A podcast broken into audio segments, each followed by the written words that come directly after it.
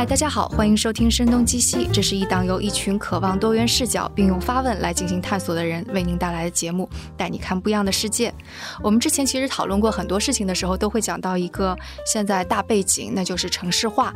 而且呢，我们过去也已经非常习惯了二三十年，大大小小的城市，甚至包括是县城，建各种各样的高楼大厦，就变得越来越大都市的感觉。但是如果有一天城市的扩张不再是一个常态，那会怎么样？其实现在这个问题已经浮现了。就比方说，我们之前过去有一期是聊了大庆，其实就是在讲啊，因为资源枯竭，然后这个城市在不断的收缩老去。然后还有最近可能大家也会讨论比较多的是人口口老龄化、出生率下降的这个事实，也让我们意识到，可能之后城市的人口就不会像现在越来越多，可能是会变少。那城市一直扩张的情况就不会是一直持续下去的。就是这还是一个复杂问题啦。所以今天我们就请到了。龙吟教授来讨论这个问题。那他是清华大学建筑学院副教授，以及北京城市实验室的创建人与执行主任。之前我们在采访摄影师陈文辉的那一期中，也是提到过他。Hello，龙授您好。嗨，各位好。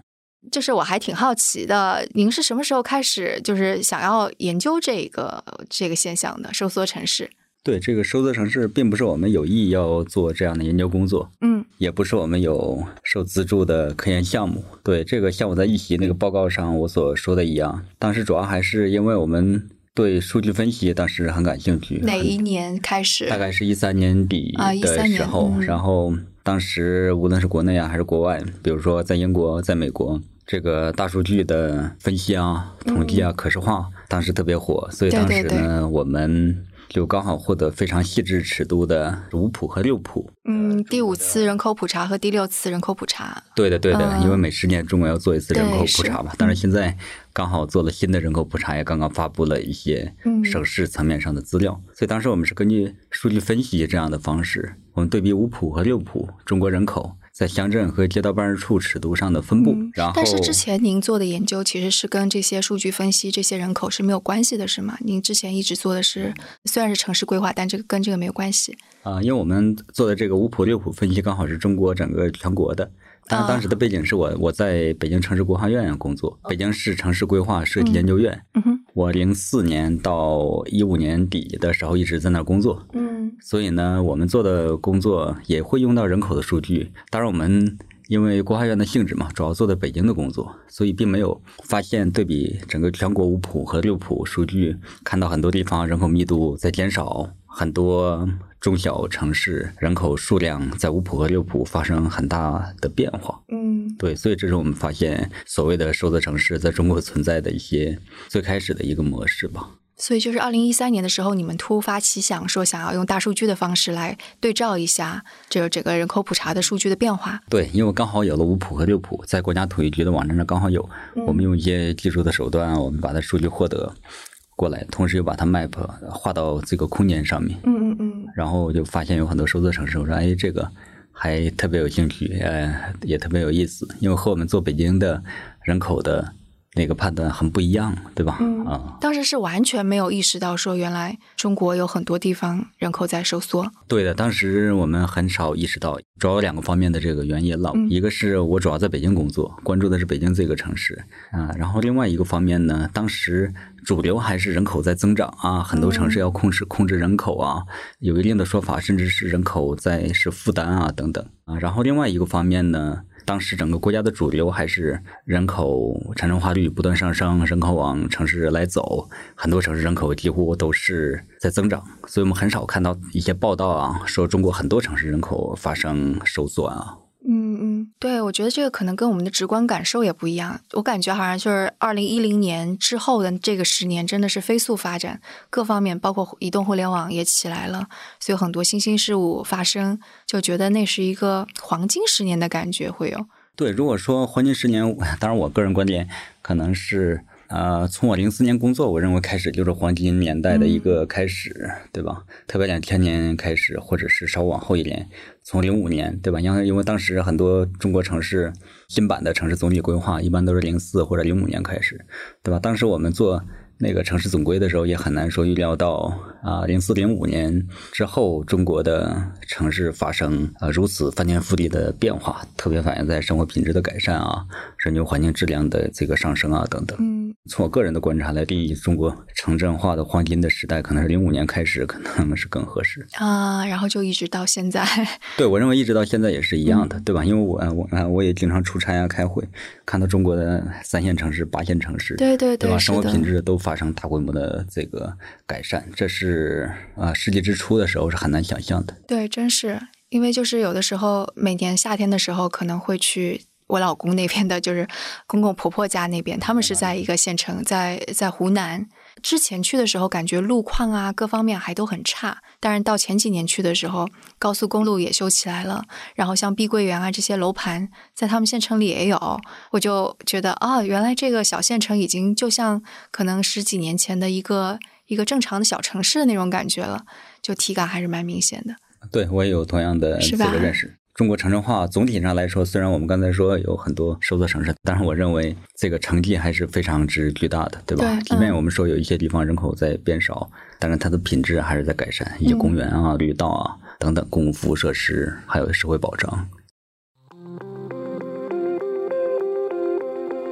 所以，二零一三年的时候，你你发现那个数字的时候，那个应该是挺震惊的，是吗？对，因为我们是用五万个乡镇街道办事处的数据，然后刚好有中国每个城市的行政范围，嗯，就是市区的范围或者市辖区的范围，就英文就 city proper 的范围，嗯，然后我们就知道里面每个市区在一零年有多少人，两千年有多少人。然后中国当时有六百五十多个城市，我们发现有一百八十个城市人口没有增长，嗯，相当于人口在下降，当然呃当时也没有少那么多。并不是像我们最近也在对新的人口普查，就是二零年、二零二零年和二零一零年在对比，很多地方其实现在在网上也有很多报道，能看到省的层面上很多城市人口，比如东北三省，特别黑龙江人口少了很多。然后我们现在也在这个地级市 （prefecture） 这个层面上来做对比，也发现这个人口，呃，收的城市数量呢也是很多，但是这个人口流失的比例程度在变大。嗯，原来可能少个百分之二的人，现在可能少了百分之十二的人。嗯，对，所以也能够看到当时我们的发现和现在过去的十年趋势上基本上是一样的，但是程度可能是越来越明显这样的一个特征。所以当时您在看那个就是中国有那么多收缩城市的时候，有没有让你一些就觉得不太知道为什么会发生的这种？因为我看到有一些就是报告当中说，像义乌呀，或者是江苏的某些城市，我们会觉得它不应该是个收缩城市，但事实上它也发生了，对吧？对，最开始当然我们是识别出来嘛，当然数据分析嘛，或者数据科学家当时比较初步的，只是数据层面上知道哪些城市人口在少啊，少了多少，在哪里，背后的原因呢，这比较复杂了，对吧？当然我们写论文的时候，当时一四一五年写论文，我们也。致力于把它归纳成为几个原因，当然当时认识还不够深刻，嗯，但是后来我们又获得国家资助的项目啊，比如自然科学基金的面上项目，专门资助我和我们实验室来做中国收缩城市的识别、空间表征和国画设计的响应。所以在这个项目支持下，后来又有别的，比如说部委的项目啊等等，也支持我们实验室开展这样的研究工作。然后呢，我们才有机会做了一些大规模的这个调研，比如说我们实验室差不多每年。都会往一类或者是呃一个主要的收资城市做调研，现场踏勘啊。我认为这个还是非常之重要的，就有一些非常形象的一些认识，背后的原因还是很不一样的。所以最开始挑的是哪个城市去探查？我们最开始去的城市，如果我老家那个城市不算的话，我说东北这个呃吉林省的四平市了。嗯，你老家？嗯，对，呃，我们最早去的城市还去过多次啊。后来包括呃刚才您说陈荣辉老师对吧？成了他的《空城计》，主要就是在伊春拍的嘛，对吧？嗯。伊伊呃伊春，但是后来他又去了一些别的东北的城市，所以我最早选的是伊春这个城市，刚好当时我们。系里面有一位有另外一位教授的博士生，他在伊春做这个暑假社会实践，然后在那边呢也和一些政府官员啊做一些辅助性支持性的工作，所以和当地有些联系。后来我们一块儿去了伊春这个城市，所以说第一次就去伊春呢是和他一块儿去的。但是后来我们又和市政厅、澎湃新闻。去过一次。后来呢，我们又和 MIT 的老师也去过一次。所以 MIT 麻省理工吗？对，麻省理工学院的这个城市规划与城市研究系叫 DASP。对，有一位这个 Brian 和 Ryan 教授一块儿我们去的，刚好后来我们有一个中美的一个合作，专门要做中国的首座城市和美国首座城市的比对的这样的研究工作。OK，对，嗯，所以当时去了伊春，伊春应该是在中俄边境吗？伊春应该北部是有点边境，嗯，对，但是它并没有那么突出，它是一个边境城市。OK，对，它是一个以林业资源为主的一个城市。嗯。它属于国家的一个资源枯竭型的一个城市，但它的资源像鹤岗就是煤矿了，对对吧？这黑龙江省有四呃四大煤城，对吧？当然伊春的不一样，它是林业资源啊。最开始伊春也没有多少人，后来因为发展林业、砍伐树木，然后呢，呃，作为一种资源嘛，然后外运，所以呢，有很多林业工人在那边形成了很多林场。后来呢，林场慢慢形成了一些小的城镇，最后呢。伊春就变成好多区都是基于林场来这个设立的，所以这是伊春整体上和四大煤城还是不太一样。当然，后来人少的原因是国家不让砍伐这个森林了。嗯，对，要像习总说的“绿水青山也是金山银山”，对吧？嗯，当然他们当地也在说“冰天雪地也是这个金山银山”。后来就不让砍砍伐资源了，所以说有一些人呢就走了啊，所以人口呢还是收缩了很多。嗯，所以当时你们去探访，就只是还是为了去看这个城市收缩的表象是什么样，还是说你们试图去挖掘更多的东西？我第一次去的时候还没有项目的支持，所以那次呢，主要还是呃，首先看看热闹，然后也和当地的人有一些稍微的讨论，并没有政府层面上的啊。后来我我第三次我们去的时候是和 MIT 的教授，当然还有东南大学，后来这位博士生去了东南大学做老师。嗯。然后呢，我们一块儿在黑龙江，在伊春市委的支持下，我们做了一次多日的现场踏勘。所以呢，和和政府有点讨论，也和老百姓呢有一些交流。所以那次印象应该更深刻一些。嗯，然后是得出一些会有些什么结论，或者说下一步的动作之类的吗？对，实际上因为 一说到收缩城市呢，这个下一步的动作，或者说要做一些改变，对吧？这就涉及到。这个收缩城市如何来应对？对我想，这个还是呃，无论从国际的经验来看，还是从国内的当时的现状，有一定的难度做一些改变。因为在一三、一四、一五年，当时那个时候，主流的中国城镇化的声音还是差不多是发展、发展和再发展，对吧？比如说国家新型城镇化的规划。当时的政策是要控制大城市的发展，比如说北上广啊，不能有那么多的人，对不对？我们要有一定的城市规模的控制，在人口啊和空间发展上。它针对中等和小城市，特别说要大力发展中小城市。但反而呢，就像这种收缩城市，很多都是中小城市，所以国家基本的政策主流支持呢，也是说要大力发展这样的城市。对，当然就和它的现实呢，比如说有一定的这个不同，就类似于它惯性，它的它的历史的。发展态势和它未来被希望的模式是不太一样的，对吧？如果画一个曲线的话，可能是先呃人口的下行啊，然后还希望它有这个人口往上来发展。有些政府主动说未来我们要正视人口流失这样的态势，比如说我们在做城市规划、城市总体规划，现在变成国土空间规划。比如说未来我们要人口在继续减少，其实很少。对，在官方的一些发展规划里面，很少来说主动做人口收缩的，在未来。嗯，就当时伊春的政府肯定也还是说，我们的伊春市居民还是要往上走。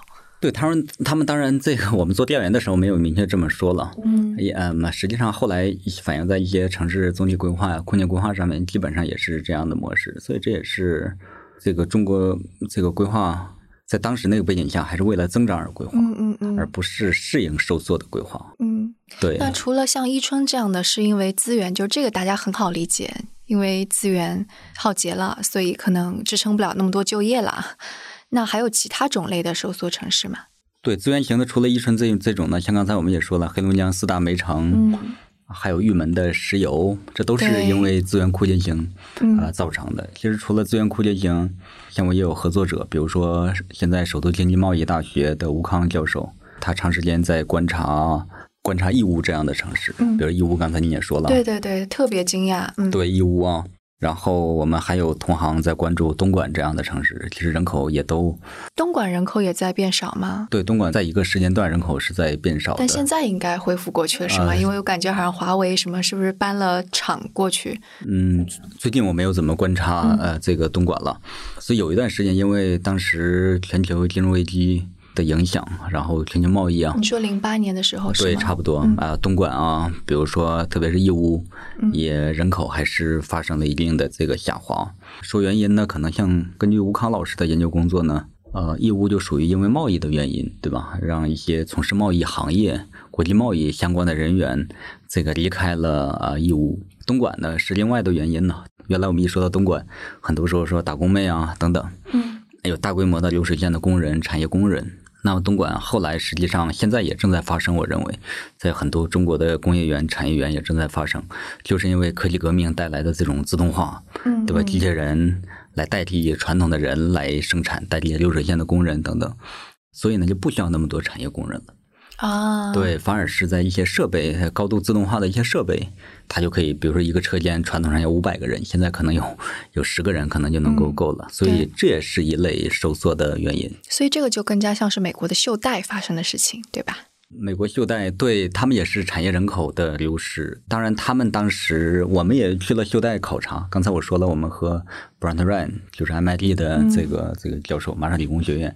考察了两周，呃，底特律啊，匹兹堡啊，呃，杨斯顿、克利夫兰、弗林特，也当然最后我们到水牛城、布法罗，对，我们也考察了两周，所以我们也做了一些对比。当然，这个可能都是产业工人少，但是这个背景不一样。我们是机械换人，因为第四次的科技革命的影响，而美国休代应该主要还是因为产业的大转移，对对对，全球化，对全球化这个方面造成的。嗯，对，但是最终结果呢？可能基本上也是反映的人口流失。嗯，对，我还记得当时那个应该是在一三年的时候，我是去了南卡罗来纳州，说发现袖带的有一些工厂就转移到了南卡，就是因为那里没有工会。这当然就是又是美国的另外一个，就是比较跟中国非常不一样的地方，有工会成本就高，没有工会成本就更加低。对，对，对，对，对，像呃，在美国肯定有这个 国内的转移，也有这个跨国的这种产业链它的模式的一些转移。所以义乌像义乌跟东莞这样子的波动，就是如果要做预测，因为刚刚你有说到像那个林业那种资源耗竭，你就知道它的人口会一直往下去，就不太可能再升起来，因为整个产业就没了嘛。但像东莞和义乌就可能更加难预测，对不对？就是可能比方说这几年电商火了，说不定义乌就又起来了，华为搬了个厂过去。就可能东莞人又起来了啊！对，是这样的，就刚好因为是吴康老师，首经贸的吴康老师，嗯，他研究东莞，刚好我今年大概两个多月之前的时候，春天的时候，我也访问了浙江的金华，刚好路过义乌了，也也遇到了义乌国画局、国画院的一些同行，对吧？他们也和我说，义乌正在发生的，像您刚才说的这种电商啊、直播呀，嗯，新的一种啊商业的模式或者业态。也正在吸引很多人呢，又来到义乌，所以义乌实际上过去两年那个人口是在上升的。当时吴康老师观察到的义乌人口在变少，实际上后来现在看是反弹的，现在又反弹。对，所以这就涉及到我们说收缩城市的时候，到底拿多长的时间窗口来看待这个数字城市？但是国际上有说两年的，有说五年的。啊，这么短的区间，我还以为是更长的呢。就你说到两年的时候，我觉得这个时间窗口真是太短了。对，所以有的时候呢，这个数字城市是不是它也是一个不是那么刚性的？对，所以我们也每次人口普查都是一个很好的一个窗口，来观察中国的人口的这个分布。嗯。对，当然说到人口普查，另外的故事了，对吧？普查普查是这个所有人都应该被调查，但是我个人貌似还从来没有参与过人口普查。哦，是吗？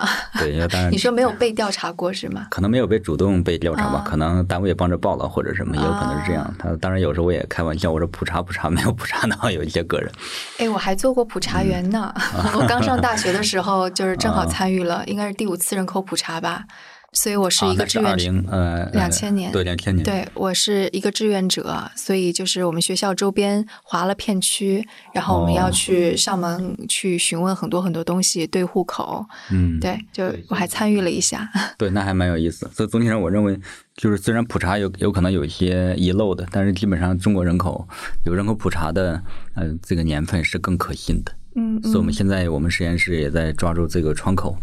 我们致力于用新的人口普查来看一下中国这个国土上面在过去十年它的一个变化，城市人口的汇集的程度啊，或者是收缩的态势啊。嗯，因为当时最开始很多呃这个媒体上来在传播我们做的那个研究工作，那还是二十年前到十年前当时中国的这个人口景观的一个状态。嗯。对，只是看到了一个那个更大的趋势，但是可能更细的下面也没有。就比方说，刚刚我们说，可能它可以分类为啊资源枯竭型，或者像义乌这种产业转移型，还有什么其他的分类呢？对，当然还有一些城市，因为比如说离特大城市特别近，所以说人口都被吸引到特大城市啊，也是一种可能。最近不是 有很多周边？对，最近不是有很多声音在说。比如说一些小城市、特大城市周边的一些小城市，修了高铁之后，这个很容易造成人口的这个流失。比如说原来这个走这大山可能要走传统的呃这个公路交通可能要走十个小时，有高铁之后呢一个半小时，所以这个更容易把人吸引到大城市打工啊、工作呀或者养老啊等等各个方面。对对对对，所以这也是一类。嗯，可能最早做城市收缩应该是西方的一些国家，然后他们可能是有他们自己的担心。就是相比较过来看，中国其实跟他们的这个阶段还不太一样。中国因为毕竟还是经济高速发展，所以我们在进行这个城市收缩研究的时候，其实是在担心什么问题呢？在我的实践之中，因为我在城市规划系工作嘛，我们在的这个学科也是城乡规划学，所以呢，我们传统像我刚才说的，我们城市规划、城乡规划的范式是为了增长而规划。嗯，包括吴富龙老师也有这个一本专著了，就是。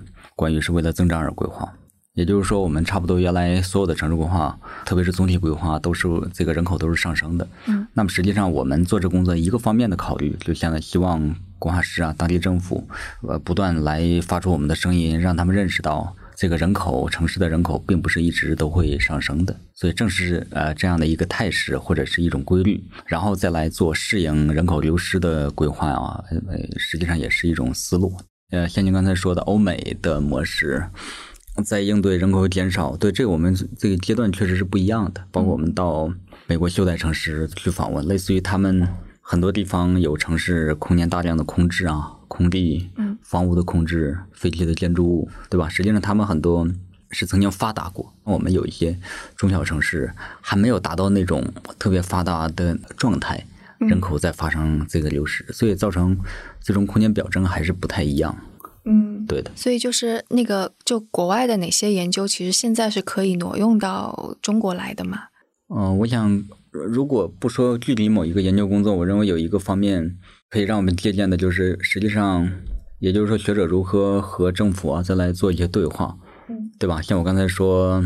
中国呢，我们一说到人口流失啊、收缩，一般决策者也不是那么觉得这是一个非常让人乐观的一个声音。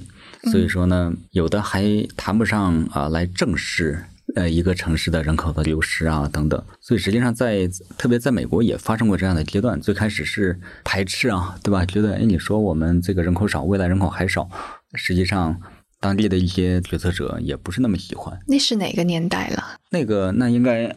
要可能要回到五六十年之前这样的一个态势啊，就是二战之后的那个蓬勃期，对，然后之后这个发生一些产业各个方面的一些变化，所以也发生过这种从排斥啊，嗯，到正视啊，到接受啊，到适应啊等等这样的一个过程。我想我们在国内可能也会是这样的一个态势。其实从政策上，比如说国家发改委最近几年也都发布新型城镇化规划的年度实施的计划。里面也把收缩城市要正视人口流失这样的态势放到了里面，比如说要这个适当的发展，呃，也说到至少收缩城市这个名词也出现在国家的这个政策的文件里。对，所以我想，这个中国的整个大环境，随着从零三年开始我们做这个方面研究工作，也有八年这样的时间，政策环境对这个也是越来越包容。这个当我们对比中西方，我相信这个在政府如何来应对，如何来。在看待收缩城市这样的事儿，可能也会走这样的一个嗯这个过程。我想就是一个思维方式上对思维方式上的一个变化。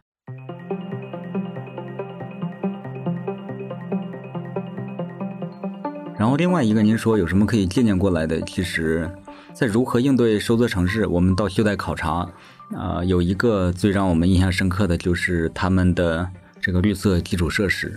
绿色基础设施，绿色基础设施，比如像您这也说，在这个南卡呀，还有一些美国城市的一些访问。对，实际上美国袖带城市很多，比如说底特律，原来很多通用啊、福特他们的一些产业工人，他们住的一些房子，后来因为这个产业的转移等等，这个房子就空置了。嗯，空置了之后呢，这就造成，比如说你这个房子没人了，然后草坪也没有人修理了，杂草丛生，整个房子的立面甚至都被一些藤蔓植物啊所覆盖。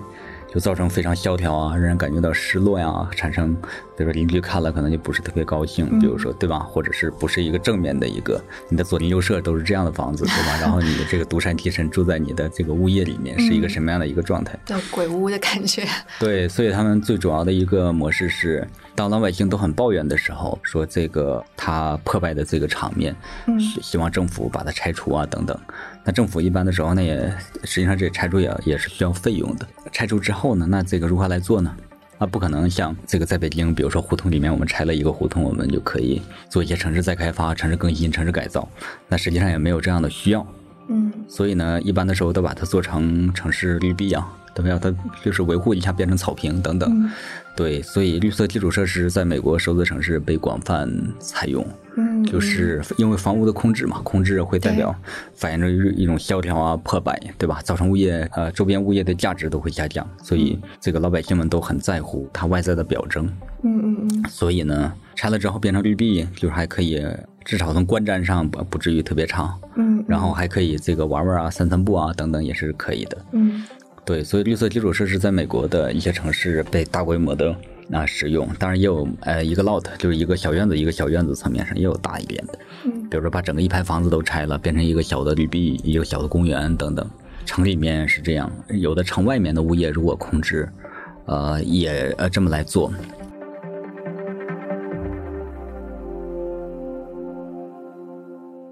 我们这个节目曾经讲过一本书，叫《下沉年代》，其中有一段讲的就是杨斯顿的一个妇女，然后她是因为她她她是从她的祖母开始讲起，那时候杨斯顿怎么是一个工业城市啊？即使她只是做一个女佣的角色，依然能够养活一大家子很好。但之后经历了怎么样的破败，房子也被砸了，然后现在这个妇女就已经是年近中年或者年纪更大一点，她在做的事情就是成为了这个社区的领导者。然后有一件蛮关键，他会做的事情就是带领周边的居民去开辟这种小的荒院子，然后算是城市 garden 和那个 community garden，然后种一些蔬菜或者好看的花啊之类的。就这一段给我的印象还蛮深刻的。就只是当时我在读这一段的时候，其实我不是特别理解它的意义，就为什么它要成为一个类似于呃民众运动的很关键的一个一个一个动作吧？那你这样一说，我就明白了。对，所以绿色基础设施在美国的收的城市应对还是非常普遍的。嗯，城里面的，比如说当趟稍微靠城里面的一些住宅啊，一些建筑物拆除之后，一般的有的时候会变成变成绿地。有个别的，像您刚才说的，比如说周边邻居来种种菜，对吧？然后有个社区的自治啊，社区的变成邻里互动啊，这样的一些行为。然后说通过这些行为还能够彼此就是好像打打劲儿啊，cheer up 呀，然后形成一种更好的、更良性的社区关系。对这个，本来我们以为中国的数字城市啊，人口流失城市，在这个方面应对还是比较有限的。呃，当然后来头两年我们到了鹤岗，发现这个绿色基础设施在鹤岗的。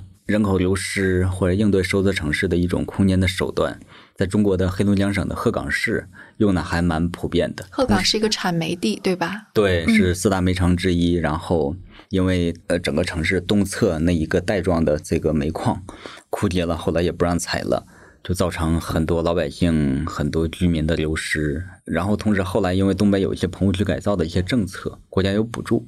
嗯，然后呢，在鹤岗，其实很多原来产业工人，这个煤矿采煤工人住的是棚户区，就是东北那种平房，冬天这个很冷，要自己来供暖，然后也没有上下水，所以呢，棚户区改造在鹤岗呢，相当于拆了很多这样的棚户区，拆了之后呢，又不需要。这样的土地来盖商品房啊，来盖一些新的住宅和公共设施，所以造成这个地干什么呢？他们现在很多都都变成大的公园啊，有体育公园，有些带状的公园等等。其实变成我们也做了统计，鹤岗的绿色基础设施在过去的五年左右，还是有百分之百分之五十还是多少，这样的一个这个上升，就是城市绿地大规模的出现，这比我们在呃杨斯顿啊，在啊克利夫兰、弗林特所看到的绿色基础设施。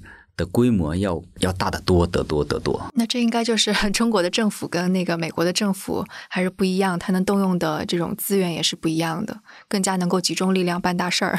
对，决策的模式不一样。当然，另外一个也是原有的建筑物的形态不一样，对不对？因为我们有棚户区的改造，居住条件很差，所以整个呢都不需要了，只要拿百分之十的这个棚户区的土地来盖一些回迁房，可能就够了。嗯，对，像美国那个就是。是一户一户来拆除的。嗯，所以这样说来，就是中国在这样的那个呃经济还在高速往前发展的阶段，就来解决现在已经有的收缩城市，特别是这种资源收缩型城市，还是有优势的。毕竟就是纳税人的钱还是可以够，比方说棚户区改造，你也是要需要花钱，对吧？可能这是一个优势所在。对，这个棚户区改造是有中央的政策的，因为棚户区改造不是靠地方政府来啊出这个费用，是中央的。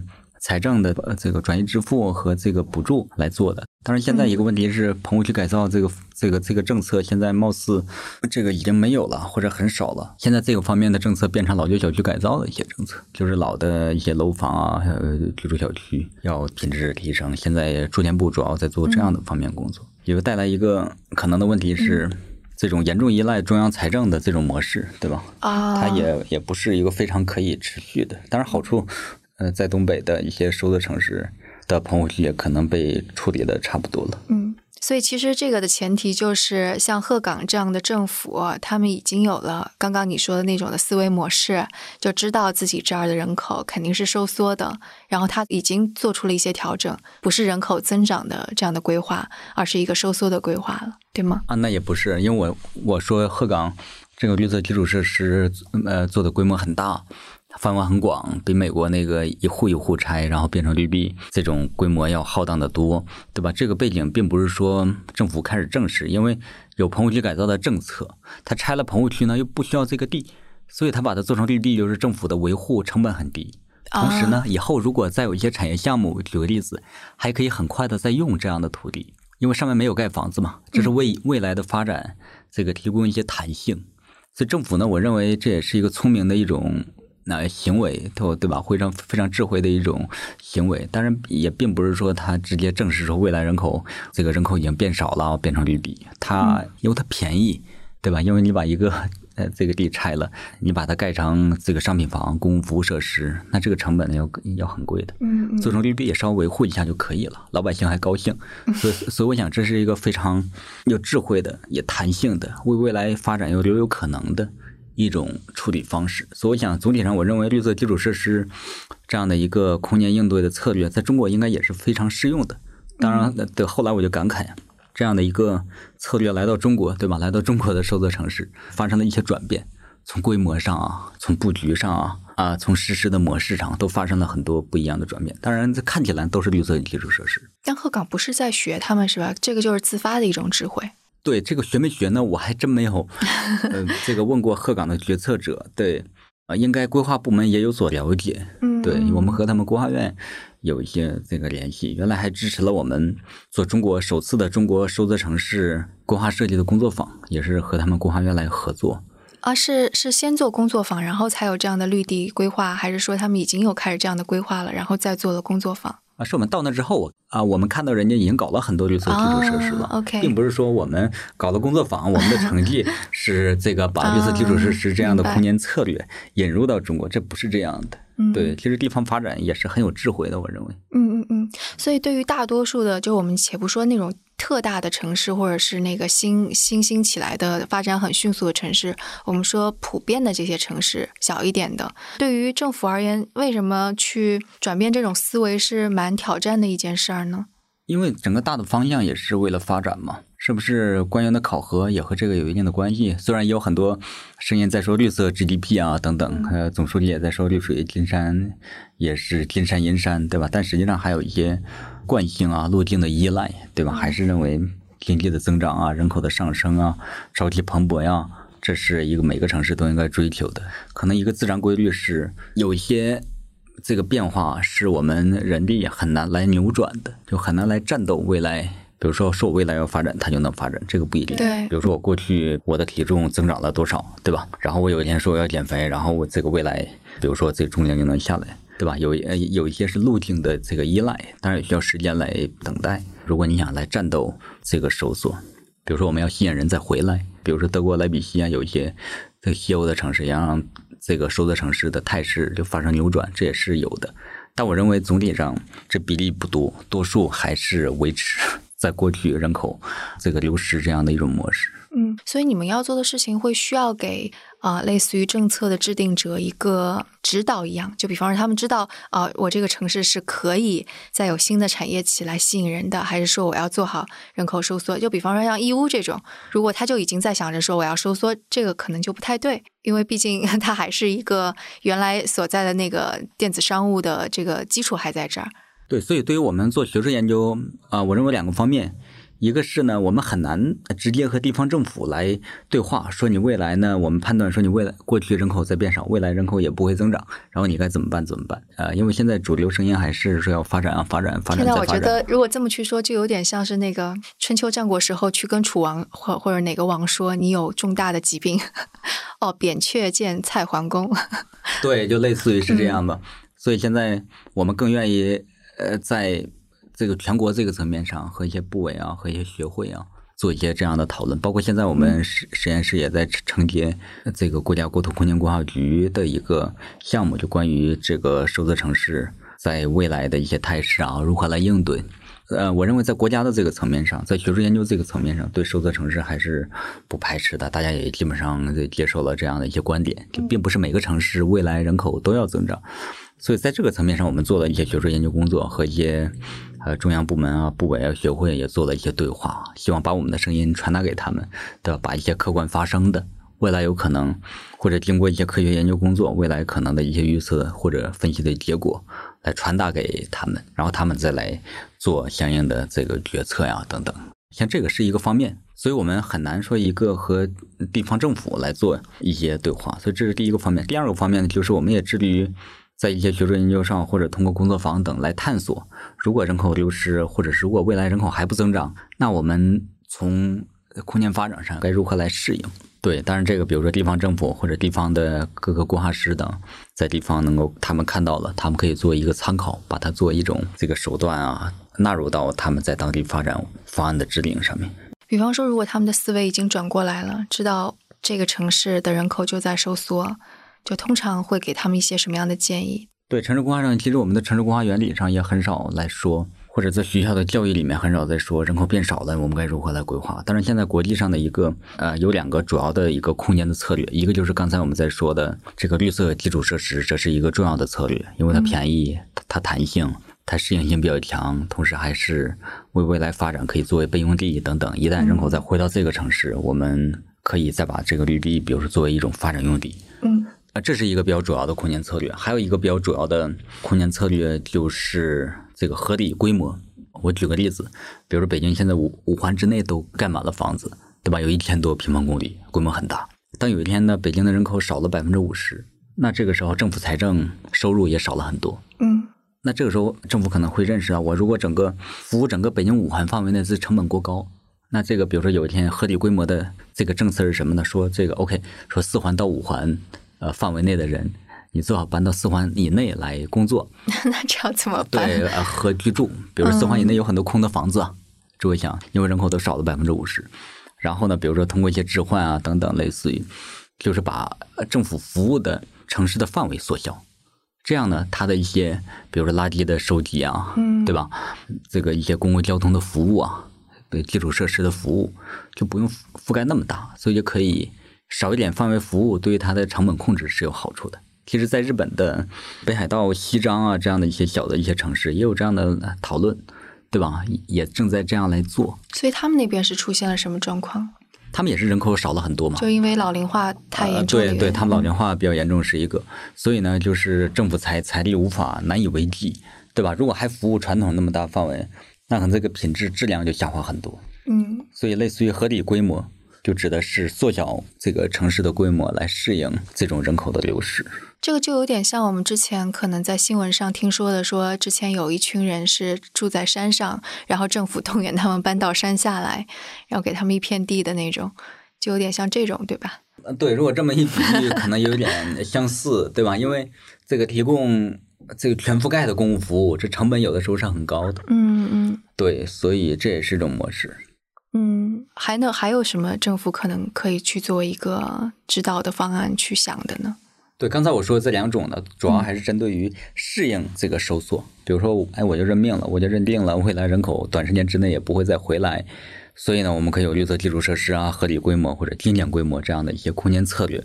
当然，还有一种模式呢，是另外的一种选择。政府说，或者是当地这个老百姓也都不认可，说我人口就这样少下去了，未来还要有有发展的机会，对吧？对，那这个时候那就是别的一些政策了，这个刺激经济啊、产业的发展啊。啊，招商引资啊，等等。嗯，你说德国莱比锡的那种模式？对啊，比如说保时捷来建厂，宝马来建厂，这个欧洲杯或者对吧？比如说到那来举办啊，有一些出版业在那儿的发展等等。嗯，我感觉现在可能呃，中国大部分城市想的是这种方法，总觉得说再建一个产业园，招商引资一下，我们的经济肯定是 GDP 又能够跳一跳，好像大多数还是这种想法。对，多数是这样的。对，多数是希望，那至少在规划层面上，我了解到的，就是在空间规划呀，对，希望有更大的发展的空间。像您说的招商引资啊，包括现在搞旅游啊，文化创业、创意啊，拥抱新的科技啊等等，比如说自动驾驶的基地，对吧？人工智能的产业园等等，对，差不多每个。每个地方政府都有大力发展，要这个大干一场的这样的一种心态吧，我认为，嗯嗯，对，这是可以理解的，对不对？因为你要发展经济嘛，对吧？不认命，对吧？这也挺好的。对，就凭什么我们县就做不起来，就要让旁边的那个县的 GDP 超过我们？就这种感觉。对，就是这种赛马的模式，这种对，这是种中国的特点，我想，对吧？其实我们也无可厚非。嗯，当然，我们实验室做的这么多，包括我们收缩城市研究网络的同行，就中国收缩城市研究网络，这我和几个合作者，我们一块儿来发帖，就是希望在学术研究上传递正确的或者是相对正确的这样的一种声音，让大家做一种参考，对吧？嗯嗯嗯。对，希望做的研究工作支持的支持这个更好的城市的发展，比如趋利避害，对不对？嗯。至少让大家这个认识到，比如说你如果不正视，可能未来。如果决策失误，可能会造成很大浪费啊，等等。最近也在说很多空置这样的问题，对不对？城市空置，当然我们空置呢有两种，一种是中国人的这个地方空置，这和美国也差不多。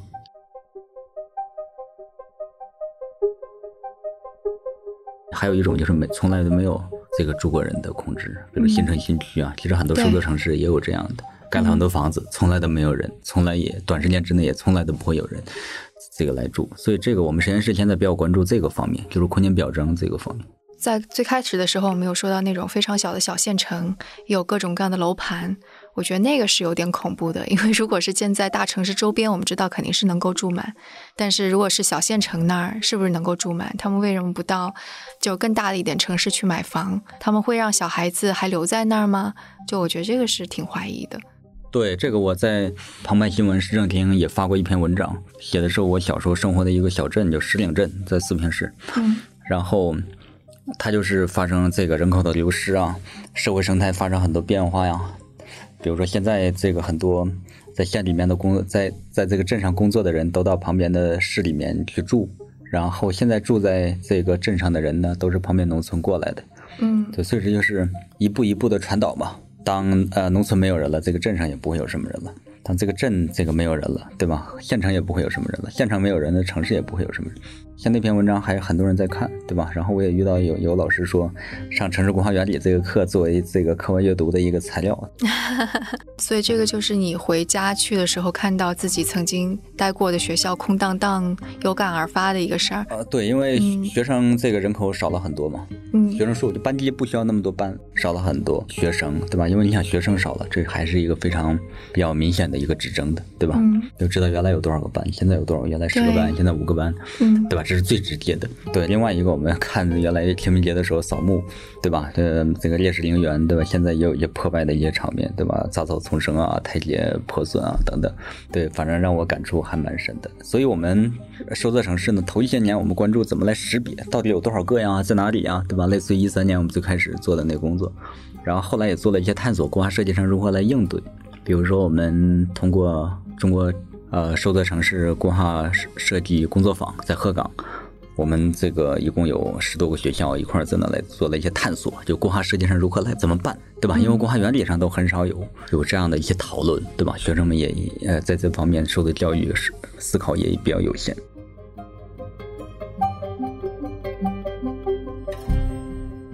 所以第三个方面就是我们。我们实验室特别关注收泽城市的空间表征如何来客观的来把它测度出来，类似于空间破败啊、房屋空置啊、建筑物的荒废啊、城市空地大量的剩余，对，所以我们也非常关注这个，因为这是你来到一个城市，特别是来到一个收缩城市，第一眼这个看到的，对吧？走在马路上，你看有很多房子都倒了，有很多房子杂草丛生，有很多地都空着，等等，有很多烂尾楼。对，所以我们现在非常关注这个这样的问题，并不光在收缩城市有，其实在北京也有很多这样的现象。啊，对，我看到你的论文说是城市失序现象。对，空间的脏乱差呀，对吧？这个很多，呃，很多城市都有，当然收缩城市相对呢是更严重一些。哎，但是它表征出来了之后又怎样呢？是说那个可以让政府官员作为一个计量表一样说啊，如果这个到达一个某个度，那可能我得引起警惕了，我就得认为我们的城市是收收缩城市了，是这样吗？嗯，在城市空置或者说空间表征问题这个方面上，就是说我们也比较有意思，我们非常关注以问题为导向做一些工作，比如说失序，对吧？失序就是脏乱差，可能是一个重要的表现。呃，废弃的建筑物，对吧？这也是一个表征。还有空地，对吧？土地的这个荒置，一个地块啊，一个 block，一个一个街坊，这都是空间的问题。所以我们非常关注这个。当然，这个方面像您说的，这个还是属于第一步。嗯，对吧？我们致力于回答我们的空间有什么问题，就是什么，对吧？这是第一步。第二步呢，我们可能会关注为什么。第三步才是怎么办。但是这个阶段呢，我们正在研发应用大数据啊、人工智能啊、深度学习、穿戴式设备、呃物联网等等这样的方式，来帮这个一些城市来回答它空间上的这个问题毛病到底有多大规模，嗯，哪些类型在哪里，然后什么样的具体的一些表现、小的分类啊等等。嗯对，所以我们现在关注这个第一步，我认为第一步这是这个非常重要的，因为有的城市还没有意识到它这个城市空间问题到底有多严重。嗯，对，所以我们致力于把它刻画出来。嗯，就类似于先回答你这个城市空间，城一个城市空间方面有什么病，但至于开什么药呢，或者为什么得这个病呢，我们现在还没有来得及来探索。嗯，对对，就是我看你那篇论文的时候，因为它是以北京为范本的，我看的时候我就想到，其实北京的确有很多也是空置的，就比方说几年前，像那个中关村那边的海龙呀什么的，就是 PC 年代红红火火的过去之后，楼就空了。我记得还有一年夏天，我应该是从他那儿有个家乐福，下面有大片大片的商区，但就已经灯都黑了，我要穿过一个非常黑的隧道过去才能到另外一边儿之类的。然后还有我记得应该是大屯路那边，似乎也有那种楼是空置的。所以其实在北京这种地方，外面全都非常繁华，某个地块非常繁华，但可能就有这么一个像小岛一样的地方，也是面临我们不能说收缩吧，但是就是有问题的。对这种城市空置现象，在呃主要城市是广泛存在的，所有城市都有。嗯，当然在收缩城市呢更明显一些。比如甚至比如说头段时间我到西北，西北有一些小镇呢，那可能彻底都没有人了，完全没有人。对完对完全没有人了。啊，然后呢，有一些小的城市呢，那这个空间上的问题比我们说的北京呢也那严重的多得多。包括电视上报道的，最近我也在关注。嗯，比如说这个玉门市，实际上它有一个啊老的那个啊老城所在的那个部分，有大量的这个房屋都是整个一栋楼一栋楼这样的呃空置。当然，原来都是住着石油的产业工人啊等等。当然，据我了解，他们。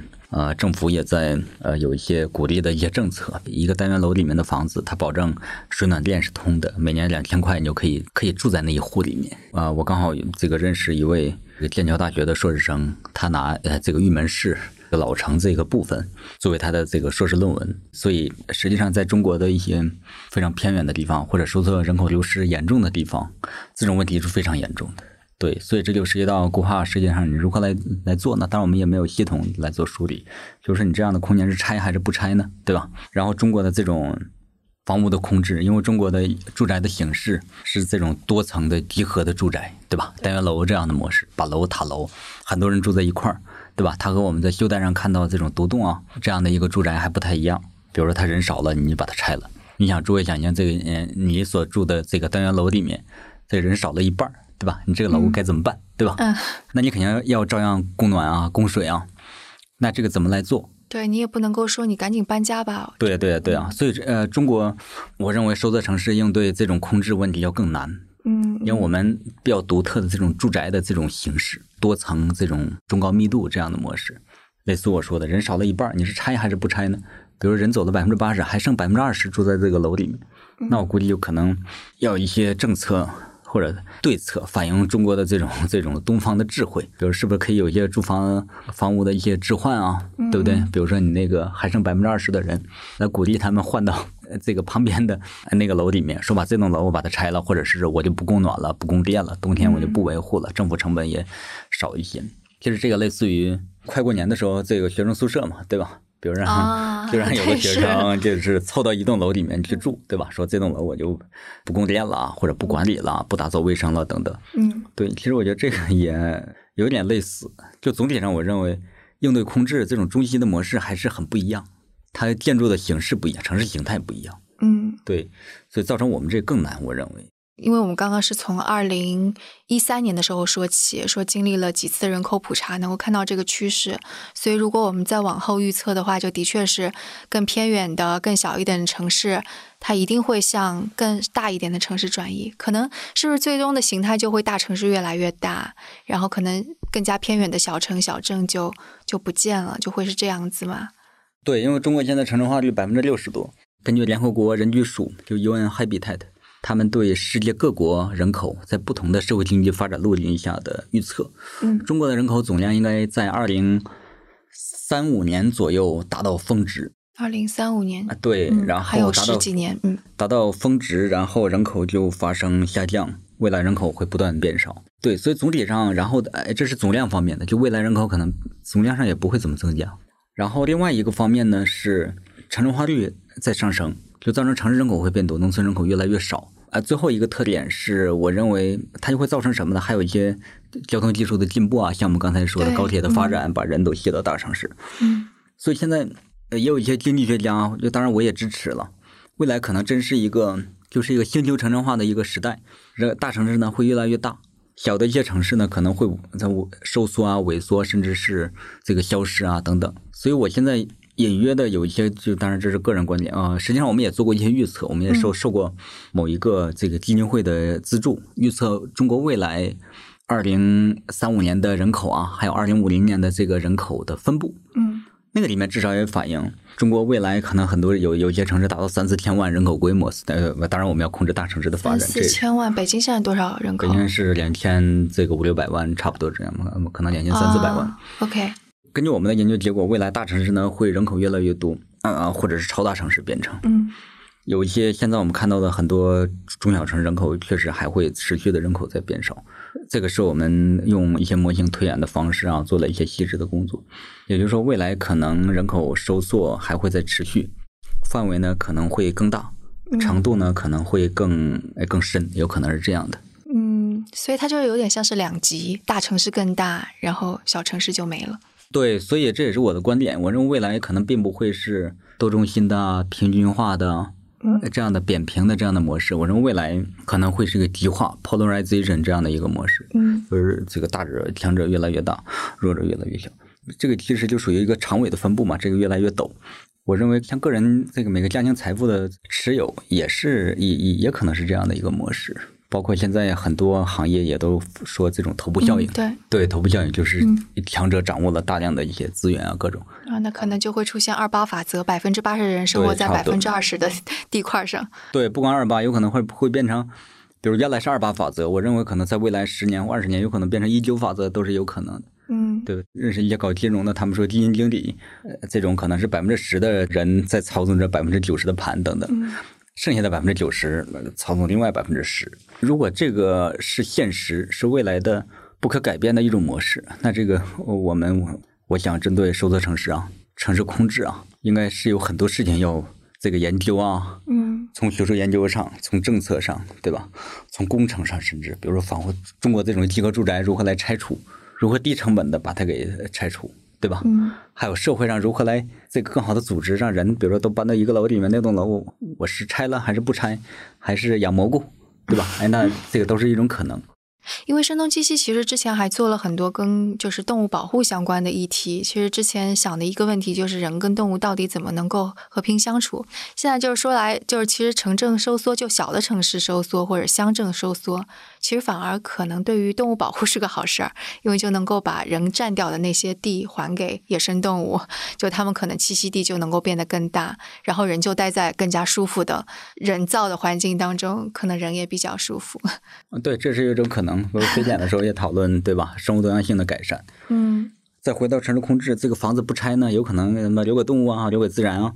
可能你不拆，这个一段时间之后也被植物所覆盖了。啊，有艺术家好像做过这种电脑模拟，说多少年之后空置的城市会是什么样子，藤蔓覆盖。对的，对的，有可能是这样的。当然，现在有很多这摄影师专门做废墟摄影啊，还做一些展览等等。啊，昨天我们的同事还进行了废墟。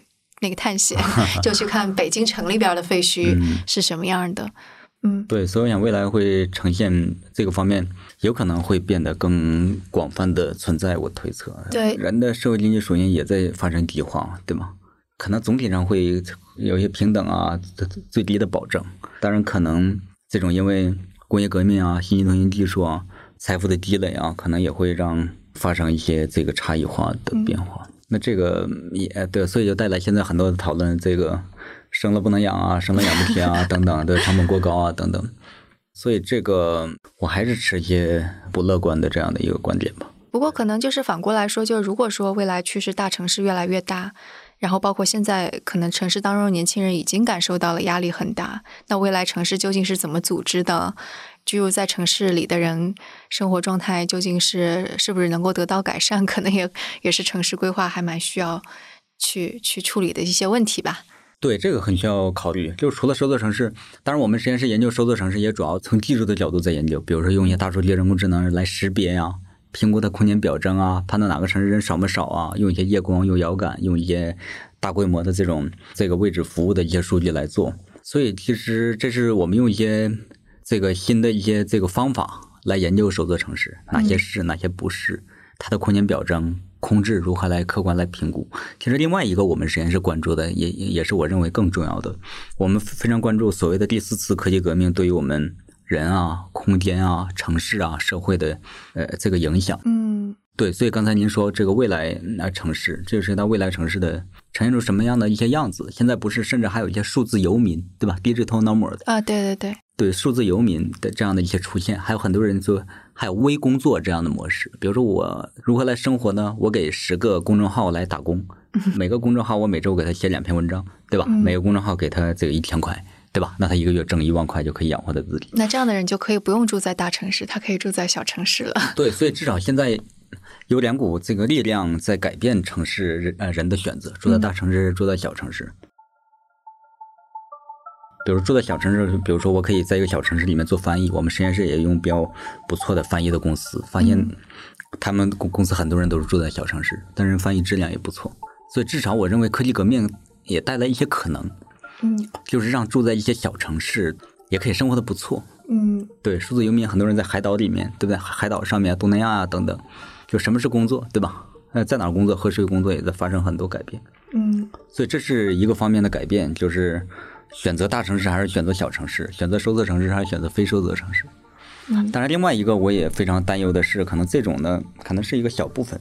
整体上的还是不可改变，对吧？就是未来可能还是一个更极化的一个世界，对于城市的这个。我我觉得是，就是特别是当就像我们做的这个工作，其实应该是创意型的感觉。我之前抱着不切实际的幻想，觉得我这个工作应该是在哪儿都可以工作的。后来发现，所有的工作还有所有的产业，它全嵌合在一起。我们为什么最后是定在了北京，然后办公室是在这个地方？其实也跟各种各样的原因有，就甲方在哪里啊，或者我们的嘉宾在哪里啊，还有我们的同事他们更多在哪里，然后远程工作会有什么问题？最后决定了，哎呀，还是就待在北京了。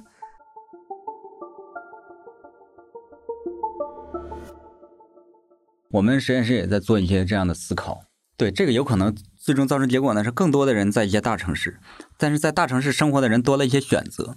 嗯，对，比如说我这个我经常这个感慨我自己，我说我在任何一个地方都可以工作，对吧？我可以在交通工工具上工作，我可以出差啊，我可以度假的时候在工作，对吧？玩的时候也是换个地方来工作，对吧？所以这个我我推测是给在大城市生活的人多了一些选择，但是还是挺难让大城市的人真正的这个离开。再回过来说。这个很多人说，这个我要去世界看一看，对吧？最终看成什么样子，有网络上也有一些这个追踪啊，嗯，这个回顾等等，对，所以也蛮有意思。看完了之后又回来了，对，也有很多人是这样的，所以这是我的一种推测吧。当然，我们不做这个研究工作，嗯，但是确实人在大城市、小城有两股力量在来，或者收缩城市、非收缩城市有两股力量在来推动。所以你研究了这么多的那个收缩城市啊、大城市，你自己最后的选择还是待在了大城市。啊，是这样的。然后同时，虽然我还是挺向往一些荒野的一些 这个生活呀，对吧？嗯，休闲啊，对吧？但是这有的时候我也和我们实验室同学在感慨，或者和我们同行说，你看，只有在北京，我们才能很快的就组织起来有三十位专家一块儿开的一次学术研讨会，因为大家都在北京，嗯，对吧？你可能在上海、在广州都很难来达到这样的一个状态。对对，这就是产业的力量。对，就至少这是。